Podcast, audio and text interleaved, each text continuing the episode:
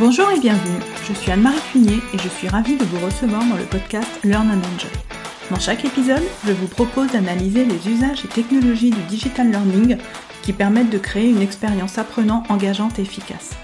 Avec des experts et professionnels du monde de la formation et de l'éducation, nous décoderons ensemble les bonnes pratiques qui marchent et les outils et méthodes qui permettent de transformer l'expérience d'apprentissage pour créer un effet waouh auprès des apprenants.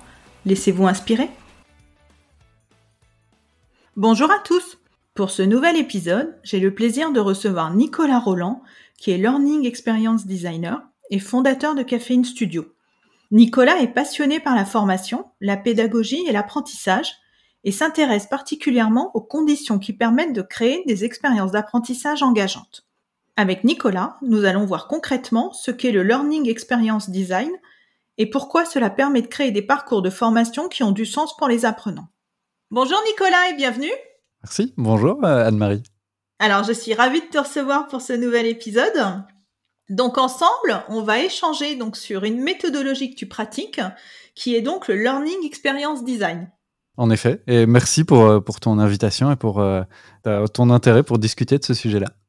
Alors, est-ce que pour commencer, tu peux te présenter et nous dire ce que tu fais? Alors, je m'appelle euh, Nicolas Roland. Je me définis effectivement comme Learning Experience Designer. On reviendra sur la, définition euh, que, je donne à, ce terme. Euh, et donc aujourd'hui, j'accompagne des institutions d'enseignement, des organismes de formation, voire des entreprises à faire de l'innovation pédagogique, en quelque sorte à augmenter l'engagement des apprenants dans leur formation et à rendre ces formations plus efficaces euh, avec euh, plus d'impact sur, euh, sur l'apprentissage. Donc, tu es Learning Experience Designer. Donc, qu'est-ce que le Learning Experience Design? Qu'est-ce qui se cache derrière ces trois mots? Bonne question, et je vais, je vais te répondre de, de, manière peut-être pas du tout académique, mais un peu avec la, la définition que, que j'y donne. Parce que ce, terme euh, anglais euh, qui est utilisé finalement en français, même si on peut parler de conception d'expérience d'apprentissage, je l'aime beaucoup et j'aime beaucoup les, trois mots. Euh, on commence par learning. L'idée de learning, c'est vraiment de se dire que quand on va concevoir une, formation, on part de l'apprentissage. Et en fait, c'est l'apprentissage qui est premier, c'est l'apprentissage et l'apprenant, l'apprenante qui sont au, centre. Donc j'aime bien vraiment cette idée de parler d'expérience d'apprentissage plutôt que de parler de formation. Ça ouvre en quelque sorte le champ des possibles et surtout ça, ça centre sur euh, l'utilisateur ou l'utilisatrice euh, finale. Donc dimension de, de learning, euh, expérience parce qu'on va chercher à la fois ben, un, un, engagement qui va être euh, cognitif, un impact sur les apprentissages, mais aussi le fait qu'on vive un, un, engagement à la fois comportemental, que l'apprenant et l'apprenante rentrent pleinement euh, dans, dans, le dispositif et surtout un engagement affectif, ils prennent du plaisir. Donc pour ça, on va concevoir vraiment quelque chose d'assez expérientiel qui va euh, l'engager dans, dans euh, le, le, dispositif de formation. Et puis design, design parce que euh, pour toute la conception, on va se baser sur des pratiques euh, du, du, design et surtout du design centré utilisateur. Donc on va agir en tant que concepteur, en tant qu'ingénieur pédagogique, voire en tant que formateur, avec des outils et comme un designer en quelque sorte, avec une approche de recherche pour comprendre qui est son public, avec des, du prototypage, avec euh, des outils d'évaluation. Euh, et donc voilà, pour moi, définition assez longue, mais de, ce terme de learning experience design, d'avoir une approche centrée apprenant qui va permettre de concevoir une expérience avec euh, des pratiques issues euh, du milieu du, design. Voilà. Et qu'est-ce que cela va apporter dans la conception d'un parcours d'apprentissage? En quoi ça va l'enrichir? Je dirais que euh, je, n'imagine même pas concevoir un parcours d'apprentissage sous, sous une autre forme. Qu'est-ce que ça apporte? Ben, En quelque sorte, toutes les solutions. Parce que quand on est concepteur, euh, qu'on doit créer une formation, on peut être euh, face à de nombreux choix euh, qui vont de comment je structure ma formation, à quels outils je vais utiliser, à est-ce que la vidéo que j'ai créée a un impact sur les apprentissages ou est simplement appréciée par mes, par mes apprenants et apprenantes? On peut se poser ces questions-là, mais les solutions, elles vont être euh, du côté des, utilisateurs et utilisatrices. On va très vite interroger les utilisateurs et utilisatrices sur ces dimensions-là. On va intégrer euh, les, personnes et les participants aux formations dans la conception de la formation. Et donc, c'est en fait à travers le fait de les interroger qu'on va avoir des solutions. Donc, d'une certaine manière, je suis un, concepteur pédagogique assez fainéant euh, parce qu'avant, quand je n'utilisais pas cette approche, je devais trouver les solutions. Maintenant, je pose juste plein de questions et puis je vais voir des utilisateurs euh, et je leur demande les réponses et puis en fonction de ces réponses, je continue ma, conception. Donc peut-être un concepteur pédagogique un peu fainéant. oui, donc ce que tu veux dire, c'est qu'en fin de compte, tu vas co-concevoir avec les futurs apprenants le parcours d'apprentissage, c'est ça? Effectivement, et je les intègre euh, parfois même avant, avant de penser la conception pour comprendre qui sont euh, les, publics cibles, enfin le ou les publics cibles, quelles sont leurs, caractéristiques pour même envisager est-ce que la conception d'une formation est pertinent ou, non. Pour te donner un exemple euh, récent, je travaille actuellement bah, avec un, organisme de formation qui fait de la formation pour chercheurs d'emploi.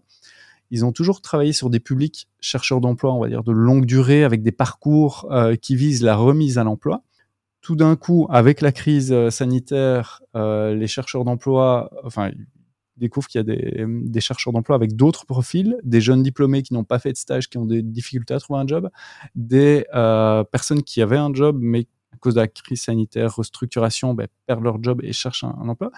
Et ces, deux publics cibles-là ne matchent pas, en quelque sorte, avec les, programmes de formation pour le dire autrement, euh, ces, publics-là ne trouvent pas d'intérêt au programme de formation habituel pour chercheurs d'emploi à longue durée. Et donc là, le travail, ça a été de comprendre quel est le profil de euh, ces, chercheurs d'emploi, quels sont leurs besoins, qu'est-ce qu'ils recherchent exactement, pourquoi les formations euh, actuellement proposées ne leur conviennent pas et comment est-ce qu'on peut trouver quelque chose qui répond mieux à leurs besoins, qui est peut-être de la formation ou qui est peut-être autre chose que euh, de la formation et qui va quand même intégrer euh, peut-être des ingrédients de formation, mais qui va peut-être plus vers de l'accompagnement pour la remise à l'emploi et, ce genre de choses. Donc vraiment, le fait d'interroger les utilisateurs peut même amener à se questionner sur le fait de savoir si une formation est pertinente pour euh, le public cible. Oui, donc tu te places du point de vue donc euh, du futur apprenant, mais est-ce que tu penses que hum, c'est lui qui est le plus à même hum, de te donner l'information qui va guider la conception pédagogique? Est-ce que lui va savoir quelque part ce qui est bon entre guillemets pour lui? Pas du tout. Là, tu dis, mais qu'est-ce, avec quoi il vient? Je, souhaite ressortir une, citation d'Henry Ford. Euh, donc, je fais la recherche en même temps et je tombe sur cette citation qui dit Si j'avais demandé aux gens ce qu'ils voulaient, ils m'auraient répondu des chevaux plus rapides et euh, donc pas euh, voiture, etc. Euh, c'est qu'en effet, lorsqu'on interroge les personnes sur leurs besoins directs, les personnes ne sont pas forcément en mesure d'expliquer ce dont elles ont besoin. Et c'est pour ça que je parlais bien d'aller chercher leurs caractéristiques, leurs difficultés, leurs envies, mais pas nécessairement en termes de formation. Pour l'exemple que je donnais, l'envie qui ressort chez l'ensemble de ces publics cibles, c'est tout simple, c'est de trouver un boulot. Et donc, vu que l'organisme de formation ben, essaye de proposer des formations à ces chercheurs d'emploi, ça rentre pas en adéquation avec leur volonté à eux de, trouver un, emploi. Ils se disent non, j'ai pas besoin de me former. En, plus, soit je viens de terminer mes études et donc je viens de me former, soit je, viens de perdre mon emploi, mais j'ai beaucoup d'expérience, donc j'ai pas besoin de me former. Ce dont j'ai besoin, c'est de, trouver un emploi. Donc, ce qu'on va chercher, on, ne va pas leur demander euh, ben, finalement quels sont vos besoins de formation. On va plutôt comprendre vraiment les, comme je disais, les caractéristiques, la situation actuelle, euh, les, les, aspirations de ces personnes-là, les problématiques qu'elles vivent. Et c'est à partir de tout ça qu'on va faire le travail de designer, d'idéation, de réflexion sur quelles solutions on pourrait proposer. On va en ressortir quelques-unes et ensuite on va retourner auprès des utilisateurs pour leur montrer les solutions qu'on aura imaginées en essayant de les rendre les plus concrètes possibles. Et là, on, obtient leur euh, retour. Donc, en effet, on ne demande pas directement euh, quels sont vos besoins, ils nous donnent leurs besoins et puis voilà, on fait la conception. Euh, il y, a tout un processus derrière ça. Donc, tu as une casquette, on va dire, d'enquêteur au début? Donc pour aller euh, interroger ces utilisateurs. Donc comment tu fais concrètement pour aller recueillir ces données? Est-ce que tu les rencontres par petits groupes? Est-ce que tu leur envoies un questionnaire? Explique-nous. Alors, tout dépend de la, situation et de ce qu'on souhaite faire. Euh, je ne l'ai pas dit, euh, jusqu'ici, mais je suis rarement seul et souvent, je suis accompagné de mes clients eux-mêmes quelque chose qui est important dans, l'approche que, je développe, c'est euh, de travailler sur euh, l'intelligence, euh, enfin, sur base d'intelligence collective et aussi en visant une approche de co-conception avec mes clients, de vraiment les impliquer dans toutes les démarches qui sont mises en œuvre.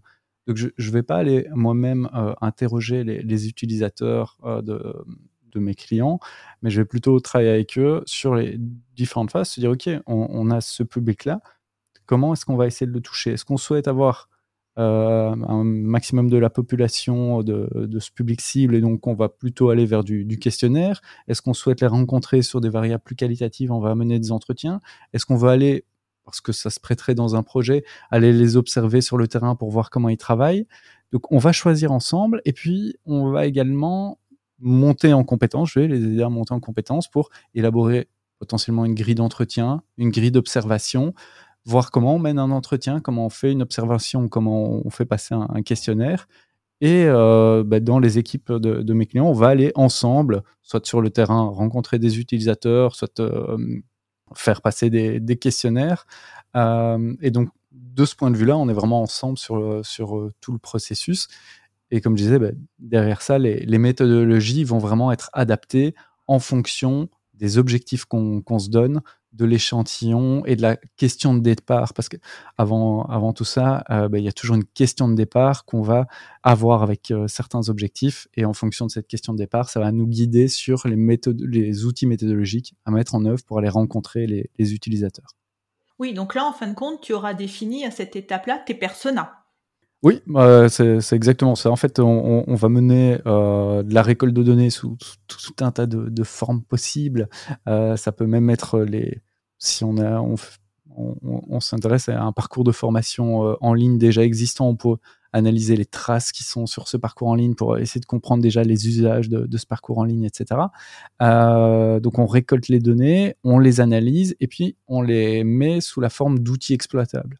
Un de ces outils euh, exploitables, c'est-à-dire que, que l'équipe avec laquelle je travaille peut appréhender, c'est le persona, peut sorte de représentant du public cible avec euh, ces grandes caractéristiques. On va faire euh, des choix, mais on va essayer de définir sorte de Frankenstein, comme je le dis habituellement. On va aller chercher des caractéristiques euh, représentatives chez, dans, dans, les différents entretiens, par exemple, qu'on a pu mener et faire une fiche descriptive. On peut également faire une, une carte d'expérience, c'est aussi quelque chose que j'aime beaucoup faire, c'est essayer de, de faire le, le, chemin que vit euh, l'utilisateur entre, euh, bah, par exemple, pour l'illustration que je donnais depuis le début, le, chercheur d'emploi, soit qui vient de perdre son emploi ou qui, euh, qui vient d'obtenir son diplôme. On commence à ce moment-là, jusqu'au moment où potentiellement il va trouver un emploi. Quelles sont les grandes actions et les grands acteurs par lesquels il passe? Quels sont ses perception, ses ressentis à ces moments-là. Si on lui propose de, de, la formation dans ce parcours utilisateur, quels sont ses ressentis, quels sont les mots qu'il pourrait utiliser, etc. Et donc là, essayer de retracer vraiment le parcours que va vivre un, utilisateur dans euh, ses euh, actions, que ce soit là dans, la recherche d'emploi, que ce soit dans son, son, travail, que ce soit dans un parcours de formation déjà existant. Et c'est vraiment de, de, cartographier les grandes étapes et les, les variables émotionnel, expérientiel euh, que, vit et ressent la personne. Et donc, une fois que ces personas ou avatars, moi quelquefois je les appelle aussi avatars, donc euh, sont définis, donc tu passes à l'étape de la Learning Experience Design Sprint. Et donc, qu'est-ce que c'est que cette étape et comment est-ce que tu vas intégrer du coup ce matériel que tu as collecté dans cette étape? Le Learning Experience Design Sprint, c'est euh, une méthodologie que j'ai été euh, volée euh, chez, chez Google.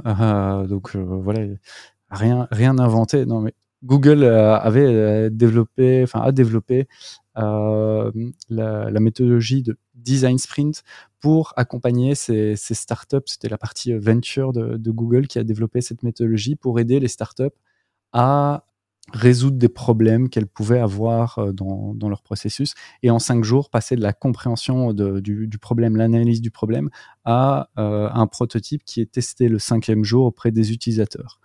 Euh, cette méthodologie-là, je l'ai volée, je, l'ai reprise. il y a beaucoup d'acteurs qui s'en sont emparés d'acteurs dans, le domaine de, l'éducation, de la formation. Et donc moi, j'ai développé un Learning Experience Design Sprint. J'ai repris la, méthodologie en venant y greffer des euh, éléments en plus euh, liés à, l'apprentissage, en venant y greffer certaines euh, méthodologies propres, certains exercices.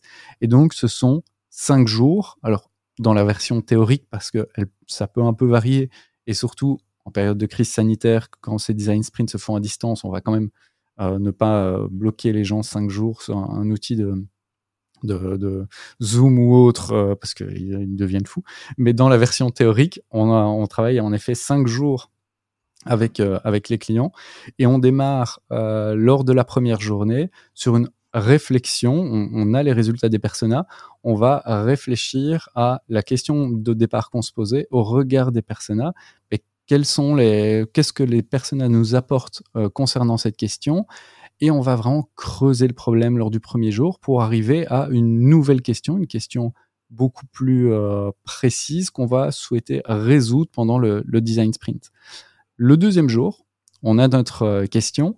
On va faire le matin une session d'inspiration et l'après-midi, l'équipe, parce que je l'ai peut-être pas précisé, mais on travaille vraiment avec une équipe de 8 à 10 personnes chez, chez les clients avec des, profils assez variés.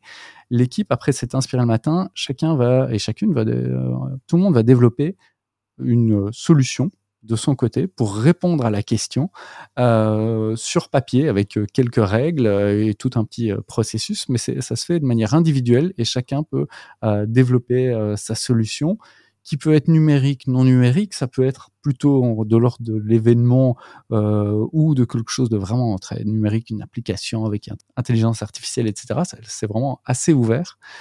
Le troisième jour, on affiche ces solutions, on va par différentes méthodologies euh, les, les, critiquer en quelque sorte et choisir une solution qu'on va retravailler l'après-midi du troisième jour.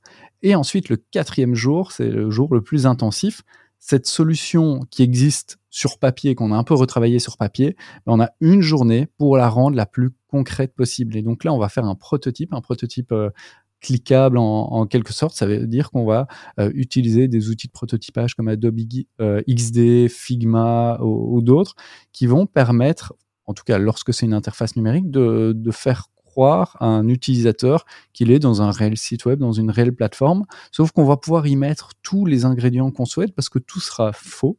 Euh, ce sont juste des images, mais ça permet euh, de mettre nos idées de manière concrète et de les présenter aux utilisateurs. Et donc le cinquième jour, on invite des utilisateurs, une dizaine, à tester ce fameux prototype à nous fournir du retour, à nous dire si on part dans, dans, dans une, une bonne direction ou pas. Et dans ces prototypes, on va peut y avoir des choses. Enfin, le prototype peut être entièrement euh, rejeté par les utilisateurs ou au contraire entièrement euh, adopté par les utilisateurs, ou il peut y avoir des ingrédients qui vont mieux fonctionner, d'autres euh, pas du tout euh, fonctionner. Donc là, ça, ça dépend. Mais en quelque sorte, les utilisateurs on les amène euh, face à ce prototype parce qu'ils vont être face à, quelque chose de concret. Ils sont pas juste face à, un outil euh, ou, à, des idées. On leur dit pas juste ah on pense faire une formation qui intégrerait ceci cela. Non, si on leur dit bah, vous serez dans une communauté, ils voient la communauté, ils voient des faux échanges dans cette communauté qu'on aura euh, préfet, parce que tout sera en image encore une fois, mais ils peuvent se représenter réellement à quoi ça ressemblera et on n'est pas juste en train de discuter d'une idée sur laquelle chacun peut-être a sa conception d'une communauté. Peut-être que quelqu'un dira une communauté c'est chouette, quelqu'un d'autre dira ah non c'est pas chouette. On est en train de parler de choses qui sont pas les mêmes. Ici, le fait de mettre ça en image, de permettre aux personnes d'utiliser euh, les prototypes, ça, leur permet vraiment de donner un avis euh, concret, tangible et de nous fournir des retours qui vont être importants.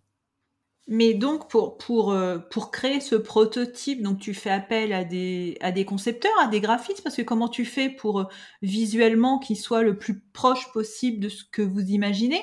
Donc là, tu parlais d'outils comme Figma. J'imagine qu'il y a aussi des outils no code qui sont peut-être plus faciles à prendre en main. comment tu fais concrètement pour arriver à faire ce prototype en une journée?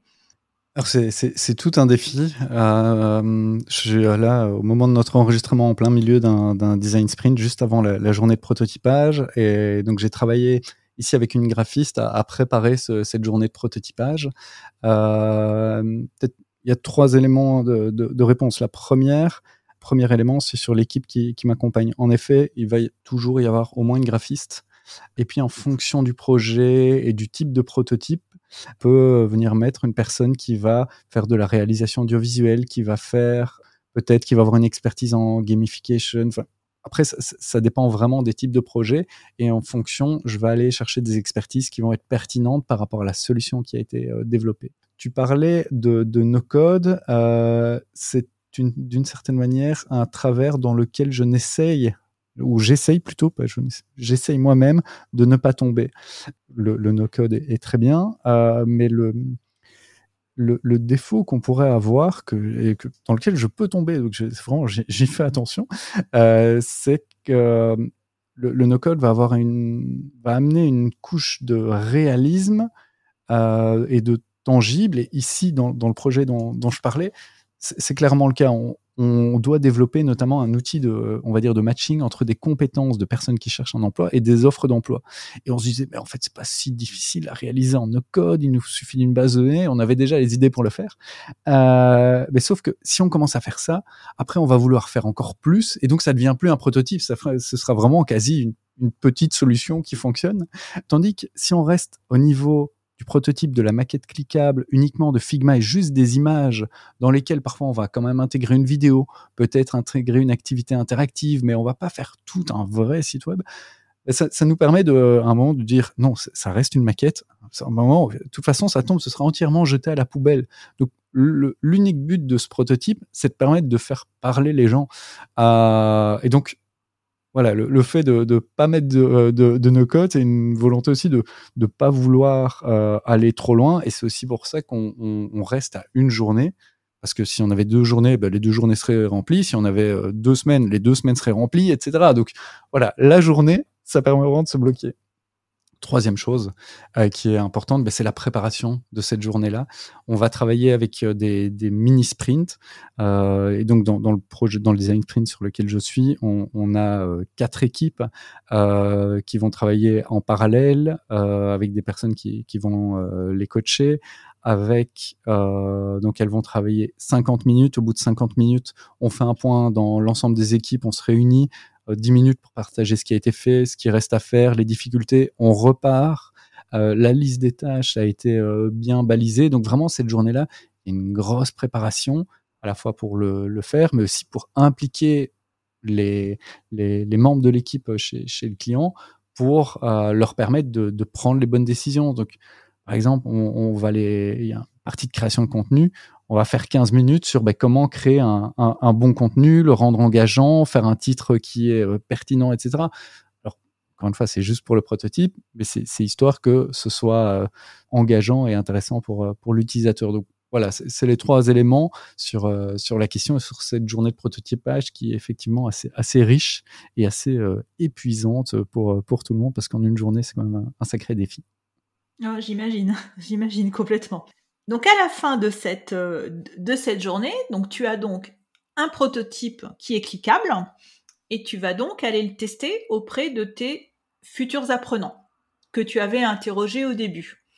Et donc j'imagine que tu vas que tu vas recueillir leurs impressions pour ensuite itérer et partir sur une phase de production, c'est ça? Effectivement. Euh, et cette phase de test, souvent il y a deux protocoles pour, euh, pour la mener d'une certaine manière. En effet, on prend des, des utilisateurs, soit qu'on a déjà interrogé, ça c'est dans le meilleur des cas, des utilisateurs très, très engagés, très intéressés, qu'on a déjà interrogé tout au départ, qui reviennent, soit on en trouve de nouveau avec des caractéristiques, soit même euh, dans la première journée, on peut avoir des révélations. Euh, par exemple, Ici, on a fait, euh, dans, le projet dont je parlais euh, jusqu'ici, on, a fait euh, des personas autour des, chercheurs d'emploi. Et tout d'un coup, on s'est dit, pendant la première journée, les entreprises, c'est quand même un, sont un acteur qui, qui, est intéressant de représenter, dont il serait intéressant d'avoir des retours, etc. Et donc dans notre phase de test, on va aussi aller montrer notre prototype à des entreprises parce qu'il y, a un lien avec les, offres d'emploi qu'elles pourraient y mettre, etc. Donc voilà, on peut aussi, dans la phase de test, ouvrir à d'autres publics si ça s'avère pertinent. Et donc je disais, euh, deux protocoles. Soit on, va proposer aux utilisateurs de naviguer euh, dans, dans, le prototype pendant 5 à 10 minutes, puis on va leur demander, euh, souvent je leur demande de naviguer tout en essayant de penser à haute voix. Euh, et puis euh, à la fin de la navigation, on va leur poser une série de questions, soit vraiment étape par étape, on va leur montrer le premier écran, et puis là on va leur, leur dire bah, qu'est-ce que vous avez l'impression qu'on est en train de vous montrer, et qu'est-ce que vous en pensez, qu'est-ce que vous avez envie de faire euh, si sur 10 personnes interrogées, 10 personnes nous disent euh, bah, j'ai envie de cliquer sur la croix euh, en haut à gauche et, et fermer, euh, mon, le, le, navigateur on se dit ah mince, on a raté notre coup. Euh, mais s'ils disent oh, bah, j'ai envie d'en savoir plus, ok, et, et, là on va un peu dérouler et étape par étape on va leur demander ce qu'ils pensent de, de ce qu'on fait, qu'est-ce qu'ils pensent qu'on va trouver derrière le, la prochaine fenêtre, etc. Euh, et là, vraiment avoir plutôt quelque chose d'étape par étape. Donc comme ça, on, on, mixe un peu les deux visions, soit une personne qui va vraiment naviguer librement et nous fournir du retour sur base de l'ensemble du, du, prototype, soit nous fournir du retour vraiment étape par étape et vraiment saisir les perceptions quasi à chaque clic. Voilà. Et ensuite, tu rentres donc dans la phase de production. C'est ça? Alors là, ça, ça, dépend en fait euh, sur euh, le, le, design sprint. Soit on, on, a beaucoup de chance et, et le, le prototype est, comme je le disais, complètement adopté par les utilisateurs. Cela n'arrive jamais. Euh, soit, euh, soit euh, bah, plutôt, on va avoir toute une série de retours. On va voir que certaines fonctionnalités ou certaines idées qu'on a eues bah, sont, sont appréciées par les utilisateurs. Certaines doivent être modifiées. Euh, et donc en fait, on a aussi une série d'hypothèses qu'on va valider, invalider au fur et à mesure. Et euh, après ça, on va plutôt, euh, enfin, moi, ce que j'ai tendance à faire, c'est proposer une sorte de nouvelle solution qui prend en compte, enfin, nouvelle solution, plutôt une adaptation de la solution qui prend en compte les, retours utilisateurs et un plan d'action sur comment la mettre en œuvre par la suite. Et là, en fonction de la solution, soit on, part dans une phase directement de, production parce que les coûts sont assez faibles euh, et il y a les moyens au sein de l'équipe, soit on va euh, potentiellement à nouveau euh, itérer et entrer dans une phase plutôt de prototypage amélioré. Où on va tester à la fois l'équipe, le processus, une nouvelle version de la solution, parce qu'il y a plus d'enjeux, qu'on a envie d'aller plus loin. Et donc, on a d'abord cette phase de deuxième prototype qui peut durer parfois plusieurs semaines, voire plusieurs mois, avant de passer à la phase de, production. Et à nouveau, dans ces phases-là, que ce soit la production ou le prototype, on va intégrer les utilisateurs pour avoir du retour au fur et à mesure de, du développement et des choix qu'on qu porte, enfin qu'on fait euh, par rapport à la solution. Oui, pour être sûr d'avoir un résultat qui colle vraiment aux attentes euh, des utilisateurs. Et est-ce que tu peux, euh, pour illustrer un petit peu tout ce que tu viens de dire, qui est vraiment très très riche, nous, nous parler d'un projet concret que tu as mené récemment sur le terrain? Effectivement. Euh, alors, je parlais un peu de, de, des chercheurs d'emploi, mais je vais, je vais prendre euh, un projet que j'ai mené auprès, auprès d'ouvriers parce qu'il il est assez, euh, je trouve qu'il est, il est assez emblématique de d'une dimension d'innovation et aussi des, besoins ou des demandes avec lesquelles viennent nos clients. J'imagine que, certaines certaines personnes, certains euh, digital learning managers, learning experience designers auront été confrontés à la même demande initiale. La demande initiale, euh, cet organisme de formation pour ouvriers est venu vers moi en disant je veux euh, qu'on crée une formation e-learning euh, sur le sujet des soft skills, donc euh, tout ce qui est euh, compétences de collaboration, assertivité, communication, communication assertive, etc., gestion du temps pour un public d'ouvriers. Et là, je dis, c'est intéressant, c'est pertinent. Et en fait, ce qui a remarqué, c'est que ces compétences manquaient effectivement à ces, à ces ouvriers. Donc, je n'ai pas remis en question du tout la problématique euh, de base qui était de former les ouvriers à ces, compétences-là et que ça pouvait avoir des, impacts sur la productivité et parfois l'ambiance dans l'entreprise, etc. Euh, mais par contre, le moyen de se dire c'est une solution e-learning, euh, c'était un peu euh, à questionner.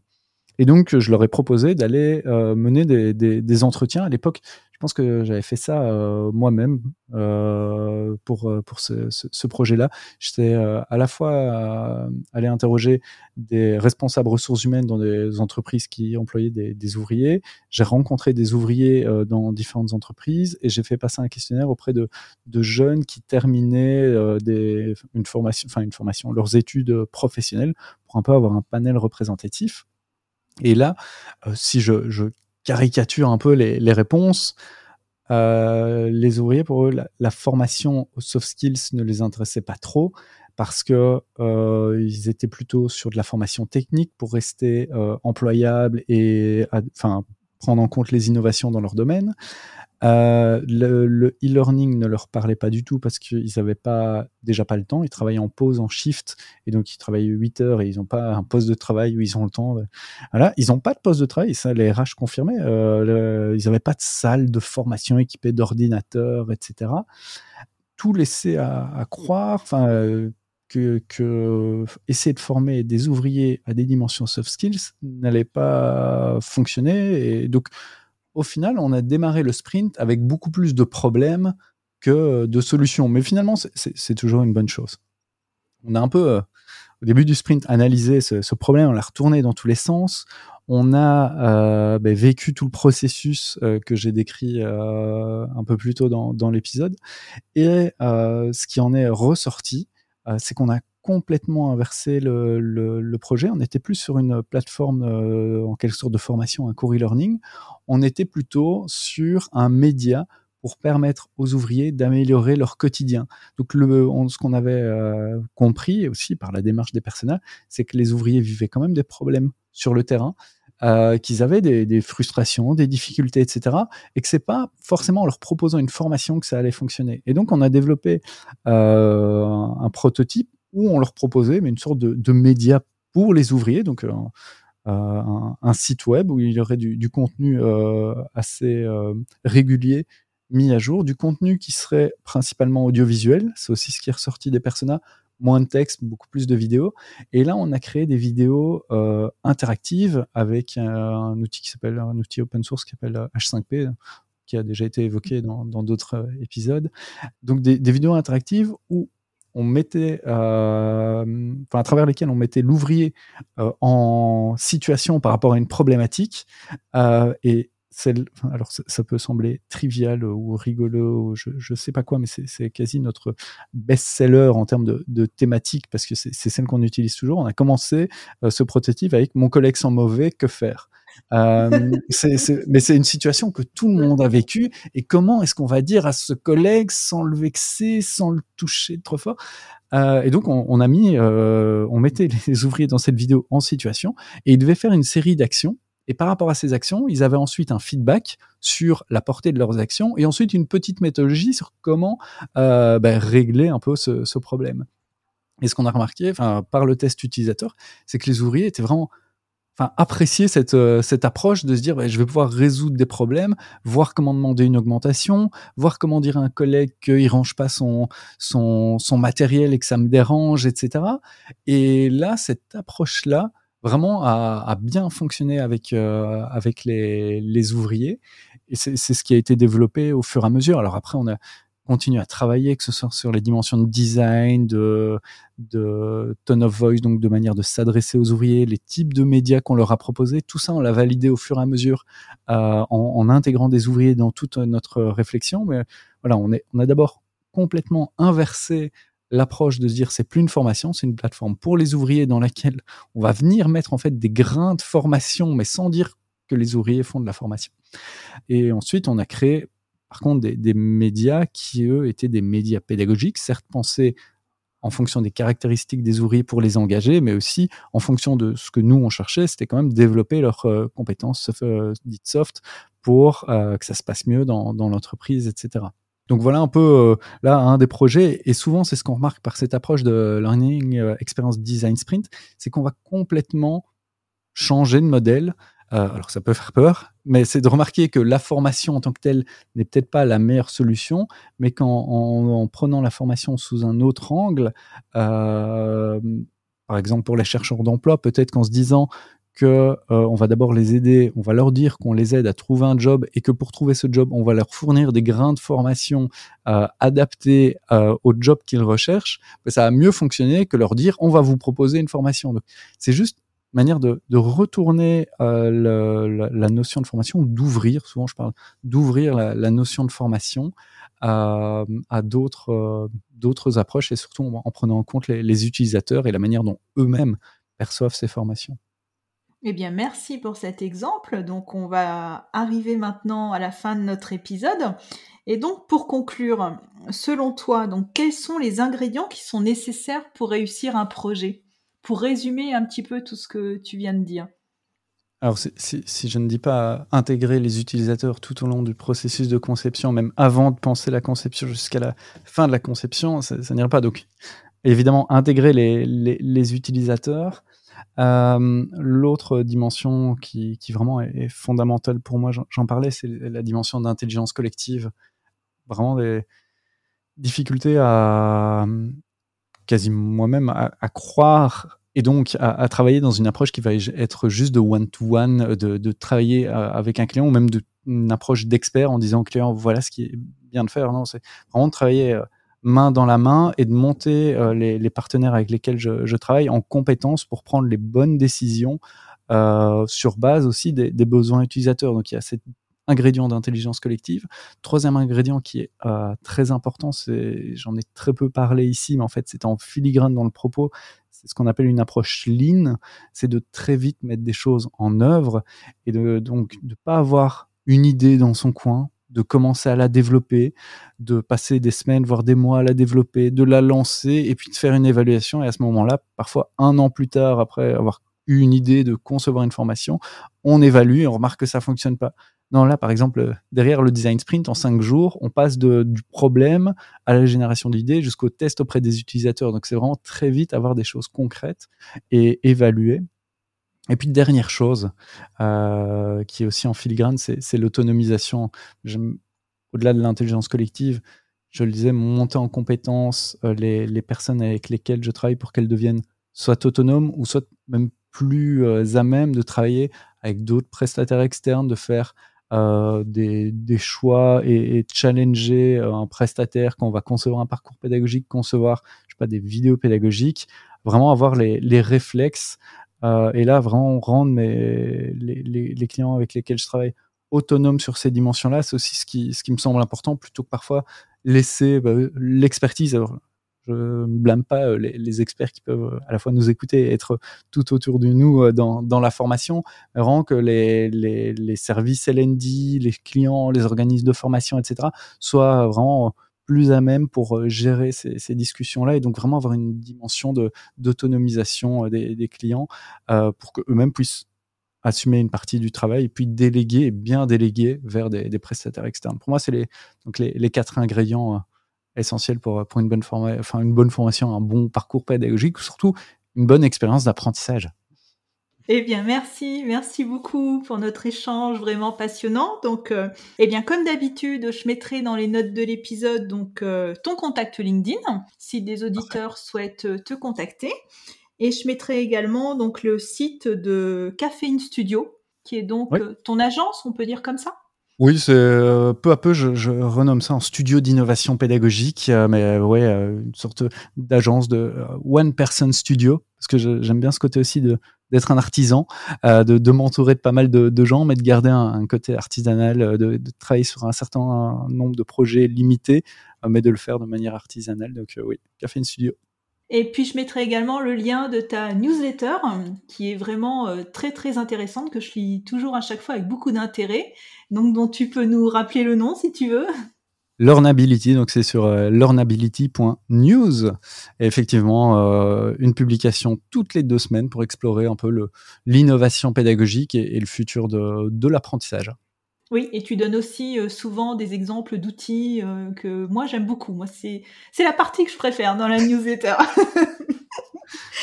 Eh bien, merci beaucoup Nicolas euh, d'avoir accepté donc euh, cet échange, d'avoir accepté mon invitation. Eh bien, je te dis à très bientôt. Encore merci à toi pour, pour cette invitation, pour la, la discussion. C'était euh, très chouette. Et euh, à très bientôt. Merci. Au revoir. Au revoir. J'espère que cet épisode vous a plu. Si vous aimez le podcast Learn and Enjoy et si vous avez envie de me soutenir, de m'aider à faire connaître ce podcast, la meilleure façon, c'est de me laisser une note 5 étoiles sur Apple Podcast ou un petit commentaire. Pensez aussi à vous abonner pour être informé de la sortie des prochains épisodes. Et pour rester en contact ou me proposer un thème que vous souhaitez que j'aborde, vous pouvez me rejoindre sur LinkedIn. Vous me trouverez sous mon nom, Anne-Marie Cuinier. Je vous dis à très vite pour un nouvel épisode.